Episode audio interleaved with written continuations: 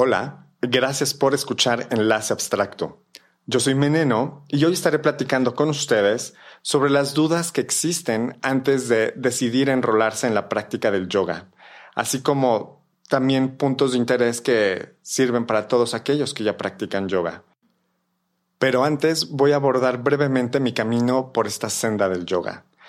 Yo inicio mi práctica en 2003 y en 2006 se consolida al solicitar una beca en una escuela de yoga en la Ciudad de México, donde el compromiso era practicar cuatro veces por semana mínimo. Claro que yo iba cinco o seis. Y entonces comencé a ver unos cambios impresionantes, no solamente en mi forma de sentir mi cuerpo, que se volvió más elástico, más fuerte, eh, sino además también en mi carácter, en mi manera de pensar, en la manera en que se desintoxica mi cuerpo para entonces comenzar a percibir lo que era más sano y más adecuado para mí. En 2009 me certifico como instructor de Ashtanga Vinyasa Yoga y meditación. Durante todos estos años estuve combinando mi práctica entre Ashtanga, Hatha, Jivamukti, Power Flow y que es algo que yo recomiendo en todas las personas no, no nos quedemos solamente con una práctica. Si te fascina y te satisface, perfecto. Pero yo creo que es, es padrísimo estar combinando y conociendo nuevos maestros, nuevos estilos. Y entonces tú te vas a ir dando cuenta qué es lo que se acomoda mejor a tu cuerpo, a tu estilo de vida. Eventualmente, y muy frecuentemente, estuve tomando retiros en Hridaya Yoga, Mazunte, Oaxaca. Esta escuela es una escuela internacional que recomiendo ampliamente porque tienen retiros desde tres días hasta de un mes. Puede ser cinco o diez días. Eh, usualmente los retiros de silencio son los más efectivos. Y digo efectivos a nivel espiritual. Y si tú crees que tomar ayahuasca, comer hongos o estos alucinógenos naturales eh, son fantásticos, bueno, te recomiendo tomar un retiro de silencio porque ese efecto que tú encuentras en una noche de haber tomado ayahuasca, porque yo ya la tomé, sé de lo que hablo, lo vas a, a lograr durante 10 días de estar practicando yoga, estudiar su filosofía y además es fascinante porque no se limitan a solamente hablar de, del yoga como la religión que es en India, sino que jalan conocimientos y prácticas de muchos caminos espirituales y los integran en la práctica de yoga, lo que hace tremendamente rico y sublime esta práctica. Pero bueno, vamos a comenzar y hoy le agradezco a Brenda Mayorga por acompañarme con su voz en este episodio. Comenzamos.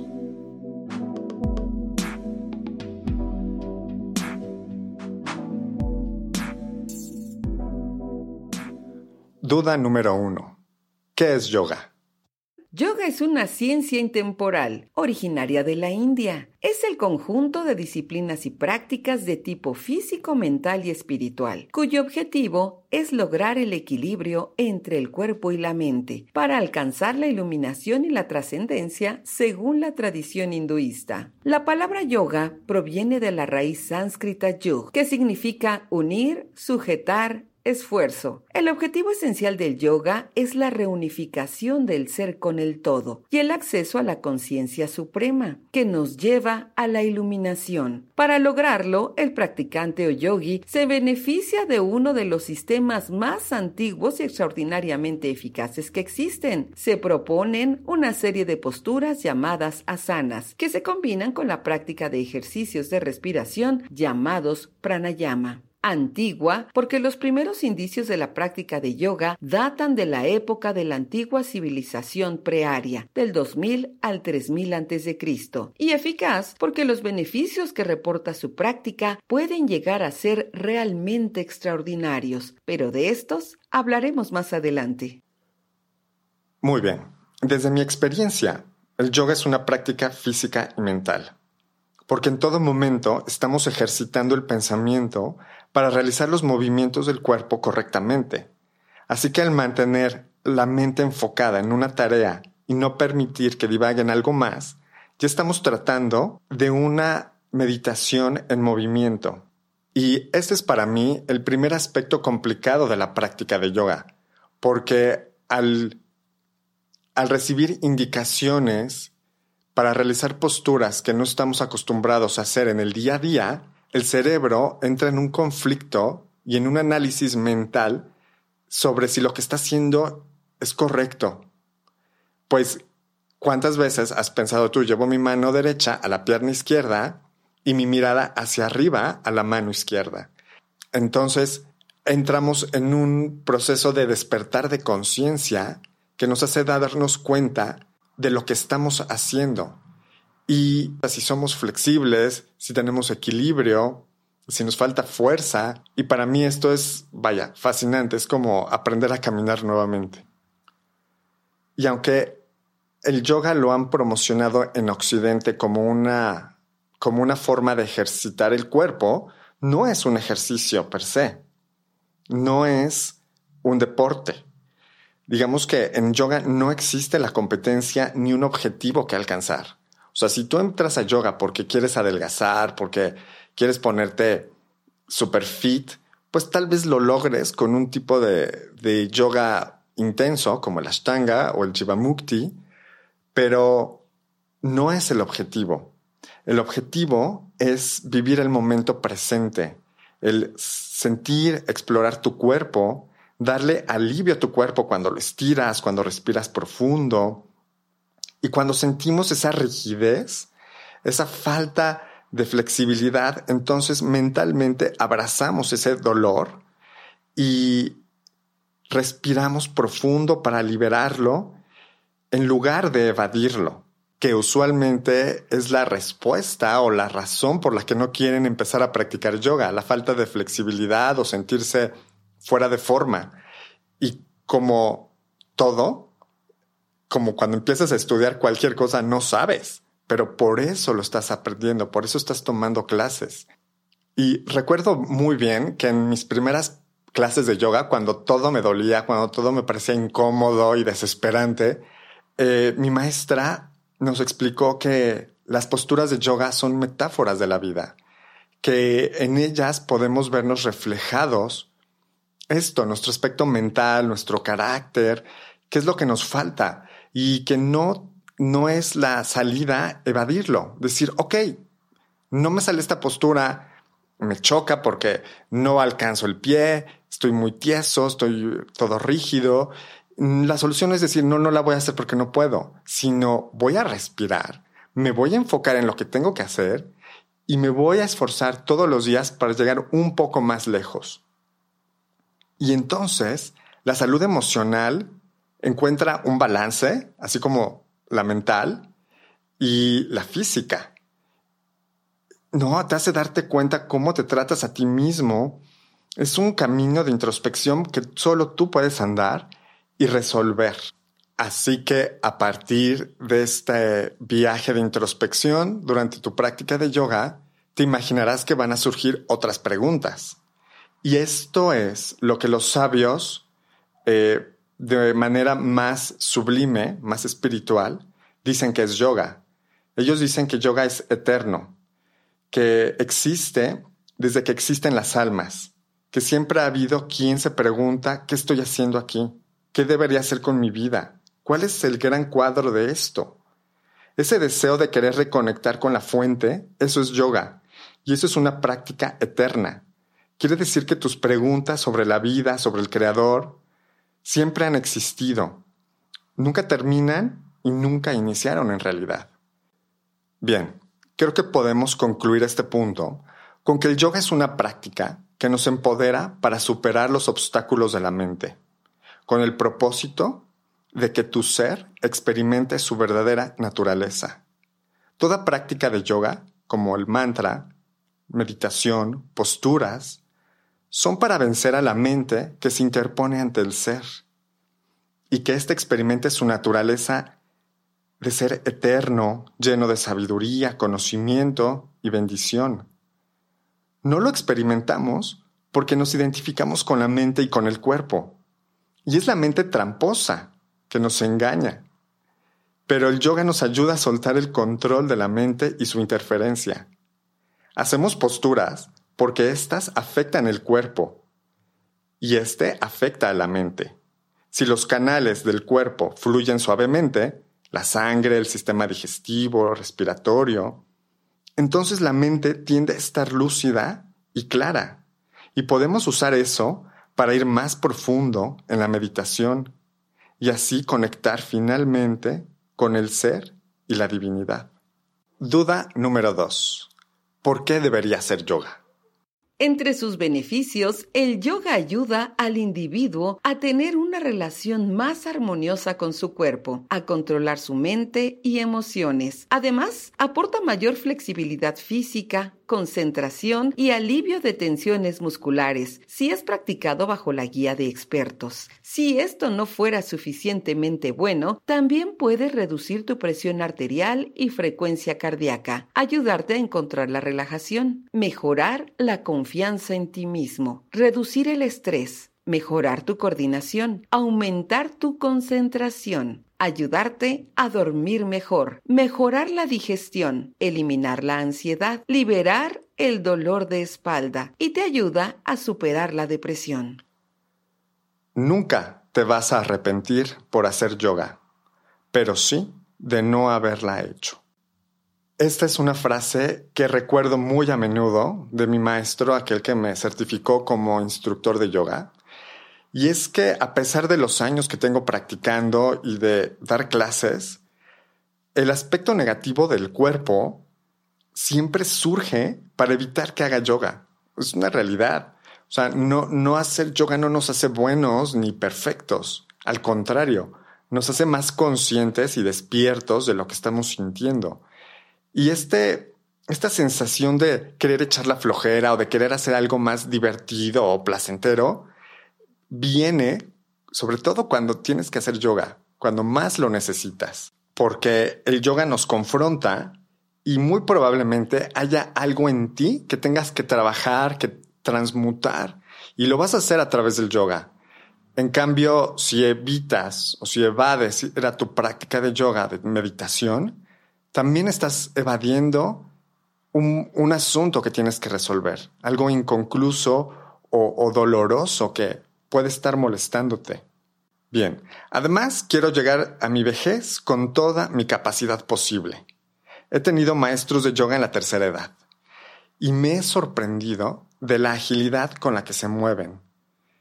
Tú podrías pensar que tienen más de 70 o casi 80 años y que se muevan como un joven de 30. Para mí es increíble. Creo que el miedo que tenemos a la vejez es a la incapacidad de ser autosuficientes. Y estoy seguro, y lo he visto, hacer yoga es la medicina preventiva perfecta para la edad. Duda número 3.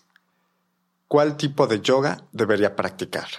Existen varios tipos o escuelas de yoga. Unos están más enfocados en la parte física, algunos en la respiración y otros en el estudio o la meditación. Estos son solo algunos de los que más recomendamos por su antigüedad y origen. Cualquier otro estilo de yoga originado en Occidente tendrá probablemente unos efectos diluidos comparados a los estilos originales de la India. Vinyasa Yoga es un estilo dinámico y fluido de yoga que se caracteriza por una secuencia continua de movimientos y transiciones sincronizadas con la respiración. La palabra vinyasa se refiere a la conexión entre la respiración y el movimiento. Ashtanga Yoga es un estilo riguroso y físicamente exigente que sigue una secuencia específica de posturas. Requiere fuerza, resistencia y flexibilidad. Las secuencias de Ashtanga Yoga son desafiantes y requieren esfuerzo físico y concentración mental. Se dividen en series, cada una con un conjunto específico de posturas y transiciones.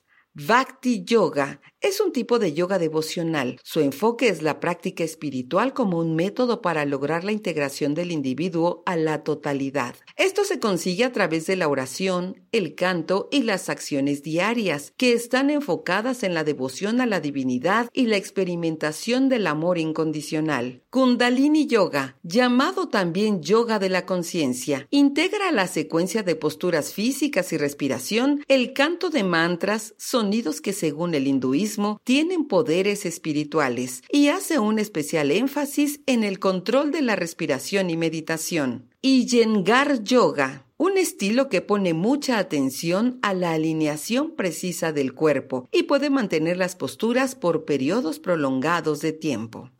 Descubrir tu estilo de yoga es una tarea que solo tú puedes encontrar probándolas. Como mencioné antes, recomiendo combinar distintos estilos de yoga, un día uno y otro día otra, para darle variedad a tu práctica, que sea novedoso y no se vuelva aburrido y monótono. Pero si tu carácter es muy definido y eres una persona que le gusta mucho hacer ejercicio de impacto, correr, hacer cardio, pues te recomiendo hacer Ashtanga Yoga o Jivamukti Yoga, por ejemplo, Power Flow Yoga, que son yogas muy dinámicos donde vas a sudar muchísimo, vas a hacer muchísimas lagartijas, vas a desarrollar mucho la fuerza. Pero si eres una persona medianamente intensa, puedes hacer Hatha. Esta, esta práctica de yoga es como la más universal y básica porque haces todas las posturas que se hacen en los yogas más intensos, pero a una velocidad reducida. Digamos que permaneces más tiempo en las posturas y estás profundizando en esto, desarrollando, claro, más, más una conciencia corporal que solamente buscar la quema de calorías. Y bueno, si eres una persona muy tranquila, que no se quiere esforzar tanto, que no le gusta estar sudando, que siente que no, no es lo suyo, Kundalini. Kundalini, como platicamos en otro episodio, es un yoga que se considera el madre de todos los yogas y precisamente las posturas no son realmente desafiantes, pero sí exigen un esfuerzo. O sea, tampoco va a ser fácil, pero no vas a tener que hacer una contorsión ni un nudo para que puedas encontrar y conectarte con tu ser espiritual. Y el resultado es que sí vas a lograr entrar mucho más fácil y más profundamente en la meditación, que es el objetivo principal.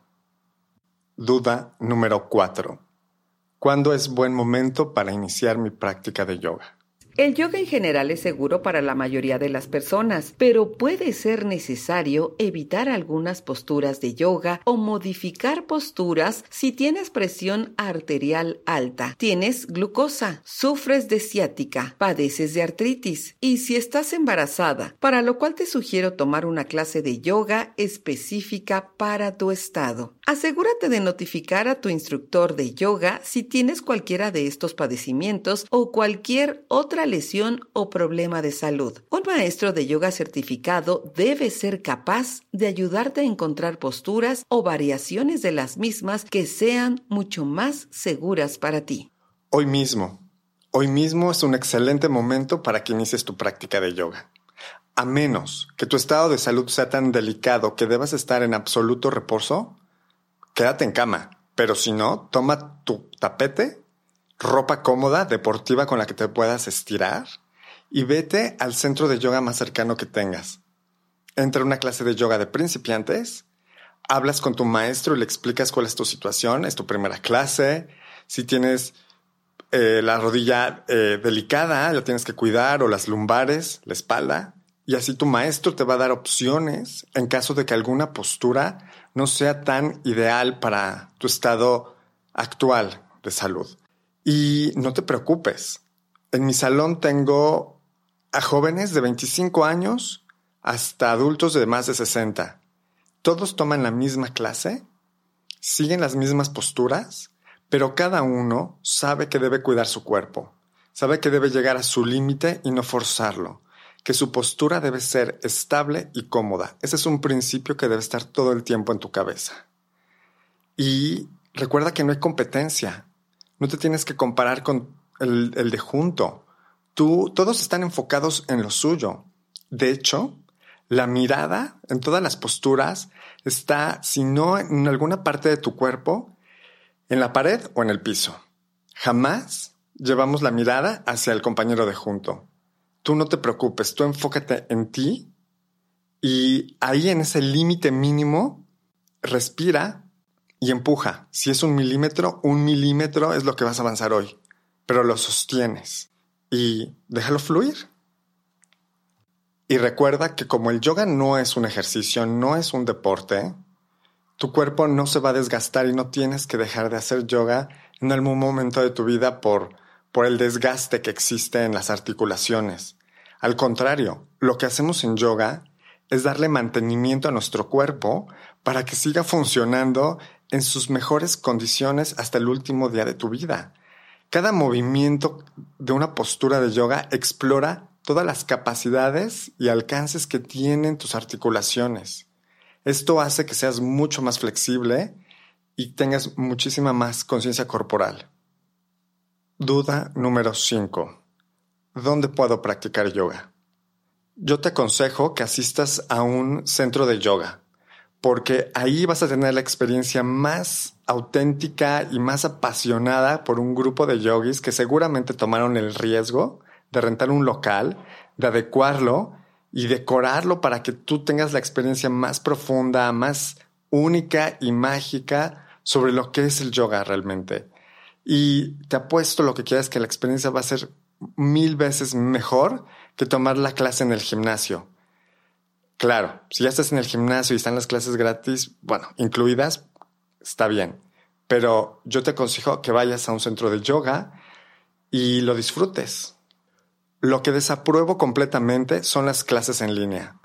Creo que además de que te pierdes toda la experiencia de ir a un centro de yoga, de estar con un grupo que además comparten el mismo gusto y la misma pasión por esta práctica, esa energía que se junta cuando todos están en un salón hace que además lo hagas mejor. Como que el, el calor y la energía de todos ayuda a que seas más flexible, a que lo disfrutes más. Al final vas a sentir como un, un sentido de comunidad. Todos están unidos haciendo algo. Y eso es súper, súper especial. Pero además, el que no recibas una corrección adecuada de tu maestro de forma presencial, en la que él te puede acomodar el cuerpo, acomodar la mano, la pierna, lo que haga falta, no solamente para que la postura esté bien hecha, por un sentido estético, porque no es así. Cada postura de yoga estimula tus chakras. Los chakras se encuentran donde están tus glándulas y estas tú sabes que segregan químicos como hormonas y hacen que todo tu cuerpo esté equilibrado. Pero además, una postura bien hecha va a evitar que te lastimes, que te lastimes un músculo, una articulación. Y esto sí podría ser muy peligroso porque podría hacer que dejes de practicar no solamente yoga, sino otros deportes. Claro, usualmente nadie se lastima a ese grado, a menos que tú seas tan intenso, tan intensa, que quieras hacer la postura completa cuando realmente no puedes. Y bien, hemos llegado al final de este episodio. Gracias por acompañarme hasta este punto. Si tienen más dudas, escríbanme en Instagram enlace.abstracto o tu conexión yoga, también en Facebook y en YouTube. Así que nos escuchamos la próxima semana. Chao.